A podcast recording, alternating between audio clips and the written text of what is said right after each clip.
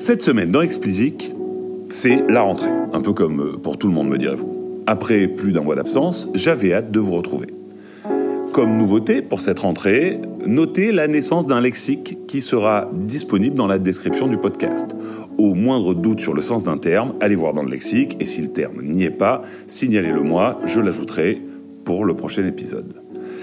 Pour bien démarrer cette troisième saison, je vous ai concocté un épisode aux petits oignons. Nous allons commencer par parler de BTS, qui peut légitimement se plaindre du comportement de Spotify et de YouTube.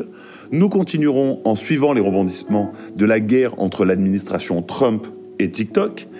Et enfin, nous reviendrons sur la répartition des revenus dans l'industrie musicale en 2020. Le 21 août dernier sortait Dynamite, le premier titre en anglais des superstars coréennes de BTS.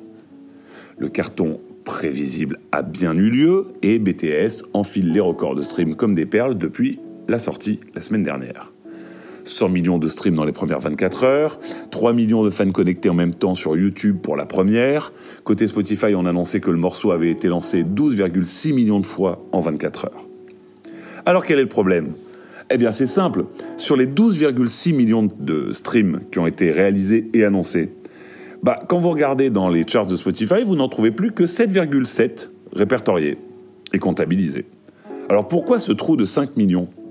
BTS se serait-il livré à l'immonde pratique des fake streams? Et du coup ces 5 millions de streams auraient été logiquement retirés par euh, Spotify? Bah, La réponse est non. Alors qu'est-ce qui s'est passé? Bon, ben c'est simple. Alors déjà, rappelons que depuis toujours, les DSP, Spotify en tête, appliquent des formules au score de streaming brut pour exclure les streams illicites, donc les streams sont faits par des bots, ou les lectures en mode repeat, donc un seul utilisateur qui va s'acharner à écouter le plus possible un même euh, contenu, donc un même titre, un même album, etc. Donc rien de bien fou si on y regarde pas de plus près. En effet, pour le stream illicite, on comprend parfaitement pourquoi il n'est pas pris en compte. C'est un robot qui le fait, pas un humain, du coup, c'est normal. En revanche, quand c'est un stream en mode repeat, c'est beaucoup plus discutable. Ces 5 millions de streams qui ont purement et simplement disparu sont en fait le résultat d'une stratégie de promotion affûtée de la part de la BTS Army. Et la BTS Army sont les fans hardcore du groupe, donc des personnes. Vous vous souvenez, je vous en avais parlé lors de la première saison, ce sont eux qui se cotisent pour prendre des 4 par 3 pour souhaiter la, la bienvenue pardon, au groupe quand ils arrivent dans une ville. Dire qu'ils sont impliqués est un euphémisme, vous l'avez compris. Leur objectif était de reprendre le record du plus grand nombre de streams dans les premières 24 heures à Blackpink, qui avait placé la barre à 82 millions en juin. Nous en avions également parlé à cette époque-là.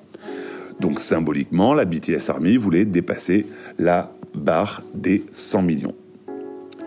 Organisés et malins, les membres de la dite Army se sont échangés en ligne leurs trucs pour contourner les limitations de lecture successives mises en place par Spotify et YouTube. YouTube a adopté une attitude similaire à Spotify et a exclu à son tour des millions de streams de ce compte.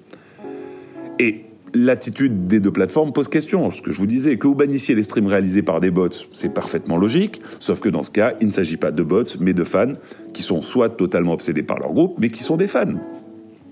Non, plus largement, la question est de savoir ce qui constitue un stream. Du moment qu'un humain effectue une action sur un DSP et lance un titre qu'il joue plus de 30 secondes, qu'est-ce qui permet à Spotify de décider qu'il ne doit pas être pris en compte? Le fan de BTS paie son abonnement ou subit la pub de la même façon que n'importe quel autre utilisateur et devrait être libre de streamer ce qu'il veut autant de fois qu'il le veut à ce titre. Allez, mettons ce débat de côté et continuons avec le combat Trump versus TikTok.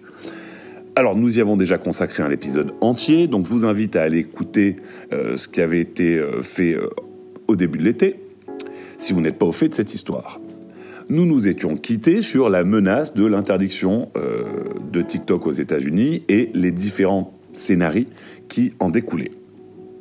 Pendant l'été, Trump a pris deux décrets fixant un ultimatum à TikTok, c'est vendre les activités US de TikTok ou être interdit aux USA. Du coup, ça a aiguisé les appétits, Microsoft est sorti du bois, se déclarant intéressé par un achat, Twitter aussi. Toutefois, ByteDance n'entend pas se laisser manger une part de sa pépite sans réagir. Ça faisait un moment que la menace planait, mais là, ils sont passés à l'attaque. La société chinoise a attaqué les deux, décrets pardon, de l'administration Trump devant la justice californienne en arguant que le gouvernement n'avait pas respecté la procédure lorsqu'elle a pris ces décrets concernés, et surtout que les décrets s'appuient sur des articles de presse livrant une vision, une vision pardon, obsolète du fonctionnement de TikTok. Le ton est donc sérieusement monté et on ne sait pas bien qui aura le dernier mot. D'autant plus qu'avec les élections prévues le 3 novembre, Trump pourrait ne plus être là pour poursuivre le combat qu'il a commencé. Allez, terminons cet épisode de rentrée avec une petite analyse sortie par le cabinet Media mi-août en réaction à la déclaration quelques jours plus tôt Daywall, expliquant qu'il y avait dorénavant pardon, des centaines d'artistes signés chez eux qui gagnaient plus de 100 000 dollars par an de revenus issus du streaming. Alors ça c'est le genre de déclaration qui attire euh, évidemment l'attention des artistes euh, qui euh, forcément se disent qu'il doit se passer quelque chose de particulier chez Ewall pour pouvoir gagner confortablement sa vie. mais au-delà de cet effet d'annonce, cette déclaration est plus lourde de sens qu'il n'y paraît. Et donc, pour comprendre la portée, il va falloir sortir la calculatrice. Donc, commençons par ça et reprenons la déclaration d'Aywall. Donc ils disent plusieurs centaines d'artistes signés chez eux ont atteint le seuil de 100 000 dollars de revenus annuels issus du streaming. Alors ce nombre d'artistes, qu'ils ne précisent pas, au-delà de cette formule plusieurs centaines, est toujours, d'après leur déclaration, en augmentation de 40%. Si l'on compare avec les 23% d'augmentation des revenus des labels issus du streaming, on note qu'AWOL fait donc presque deux fois mieux que le reste du marché. À partir de là, Media, fidèle à ces euh, méthodologies assez euh, rigoureuses, va puiser dans la masse de données publiques disponibles pour essayer de mettre la déclaration d'AWOL en perspective. Et c'est du côté de Spotify qu'ils vont chercher. Le géant suédois du streaming a déclaré pour sa part que 90% des streams étaient réalisés par 43 000 artistes sur la plateforme. Et ils ont également annoncé que ce chiffre, qui vaut pour 2019, était en augmentation de 43% par rapport à l'année précédente. Vous noterez au passage la proximité entre les 40% d'augmentation annoncée par AWOL et les 43% d'augmentation annoncée ici par Spotify. Avec cette seconde série de chiffres, nous avons donc de quoi comparer. Partons du principe que le taux moyen de royalty pour un artiste est de 35%. C'est assez théorique, mais il faut bien prendre un chiffre. Spotify a réalisé un chiffre d'affaires de 7,6 milliards l'année dernière. Sur cette somme, 4,3 milliards environ ont été, ont été reversés au label. Et 90% de ces 4,3 milliards, ça veut dire 3,9 milliards. Donc pour reformuler, les 43 000 artistes les mieux payés de Spotify récoltent 3,9 milliards de dollars. Ce qui nous donne un total d'environ 30 000 dollars par artiste. Mais ça ne concerne que Spotify. Et AWOL parlait de revenus globaux du streaming. Il faut donc aller regarder les revenus labels globaux qui, pour l'année 2019, étaient de 10,8 milliards. Media adapte la base d'artistes à 55 000 pour rester cohérent avec l'échelle globale ce qui nous donne, en faisant le même calcul que pour Spotify, environ 66 000 dollars par artiste. Alors chacun conviendra qu'un artiste solo peut très bien vivre avec ses 66 000 dollars annuels.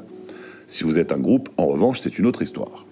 Donc on retombe à peu près sur euh, les pattes de ce que disait AWOL. Notons au passage que AWOL se fait un petit coup de pub en expliquant euh, que chez eux, les artistes euh, finalement gagnent mieux leur vie que ce qu'ils gagneraient dans un autre label. Et au-delà des montants, en fait, et c'est pour ça que je voulais vous en parler, ce qui attire particulièrement l'attention, c'est que ces 56 000 artistes représentent environ 1% des artistes disponibles globalement sur les plateformes de streaming. Et si on applique à ça la règle de Pareto, qui est euh, la règle du 80-20, euh, c'est-à-dire que 80% des effets sont créés par 20% des causes. Et eh bien ici, on est plutôt sur de 90-1. 90% des effets étant générés par 1% des causes. On se rend bien compte à quel point le euh, système du streaming à l'heure actuelle bénéficie aux 1% pardon, des artistes les plus privilégiés. Allez, c'est tout pour cette semaine. Plus que jamais, si vous appréciez Explicit, parlez-en autour de vous. Pour me soutenir, donnez-moi 5 étoiles sur Apple et abonnez-vous où que vous soyez.